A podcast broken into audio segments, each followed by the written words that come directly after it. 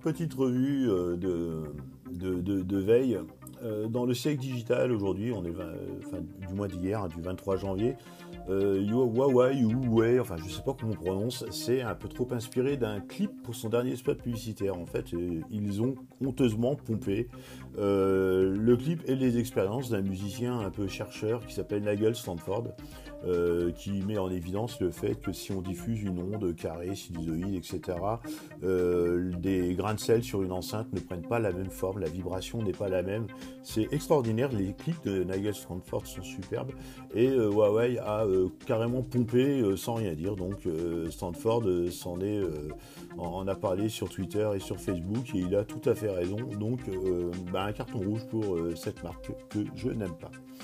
Euh, Facebook lance un onglet qualité sur les pages hein, de façon à savoir si euh, une page diffuse ou non des fake news, etc. Donc c'est logiquement c'est une liste de contenus supprimés par, Facebook.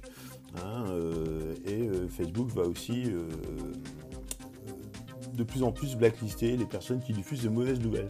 Alors bon, je sais pas s'il faut s'en amuser ou pas parce que euh, ça, ça empêche euh, des Gorafi, etc., euh, peut-être d'exercer leur rôle. après, c'est vrai qu'on est tellement blindé de fake news que bon, effectivement, si le truc est efficace, nous évitera de dire des conneries. e-marketing.fr a sorti un article du 16, alors ça date un petit peu, mais j'ai bien aimé parce qu'en fait, explique comment euh, gérer du contenu pour une marque et comment les marques devraient euh, faire leur veille de contenu. Donc euh, déjà toucher le fond, hein, c'est-à-dire dans les articles mettre plus insister sur le fond que sur la forme, hein, faire des articles de plus en plus longs avec vraiment du contenu impactant. Hein, ça pour eux c'est important, évidemment ils ont raison. Et aussi ne pas oublier les canaux sociaux, Facebook, Twitter, LinkedIn, etc.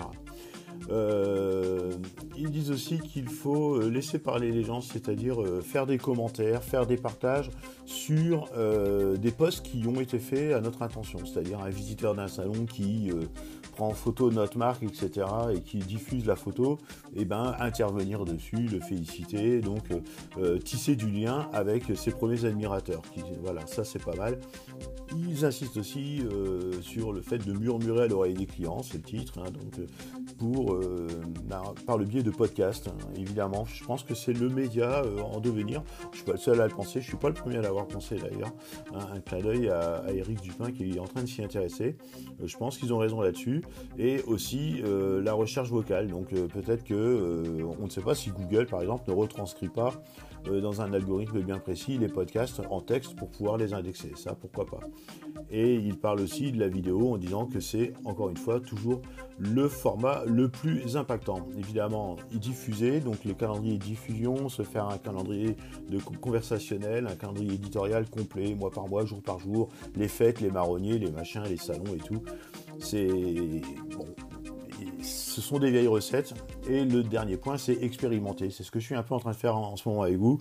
C'est qu'il n'y a pas de solution euh, miracle, il y a juste des solutions qui nous conviennent.